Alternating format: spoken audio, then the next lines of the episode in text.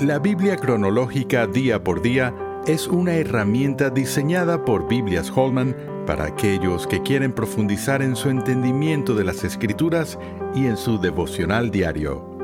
A continuación la lectura para el día de hoy. Semana 1. Génesis 2. Fueron pues acabados los cielos y la tierra, y todo el ejército de ellos y acabó Dios en el día séptimo la obra que hizo, y reposó el día séptimo de toda la obra que hizo.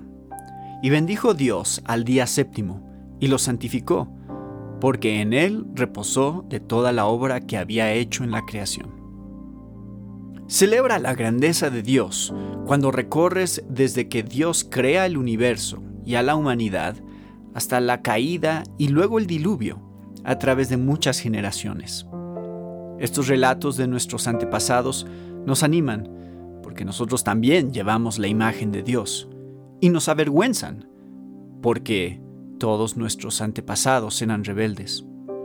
El plan de salvación de Dios, revelado en el resto de las escrituras, es necesario porque no podemos salvarnos a nosotros mismos. Lea Génesis capítulo 1 hasta el capítulo 6. Oración. Gracias, Dios, por estos relatos que describen tanto el origen de mi raza como el horror de pecar contra ti. Oh, Dios de la creación, te alabo por tu grandeza y tu bondad.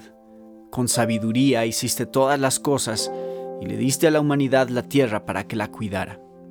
Hoy me someto a ti nuevamente como mi amoroso Creador. Gracias por el privilegio de portar tu imagen. Ayúdame a nunca olvidar la gloria y la culpa de ser descendiente de Adán y Eva. Amén.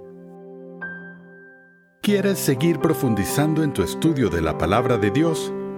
La Biblia cronológica día por día es la herramienta ideal para ti al presentar los acontecimientos bíblicos en orden en los que estos ocurrieron por medio de una narrativa clara y con un plan de lecturas diarias.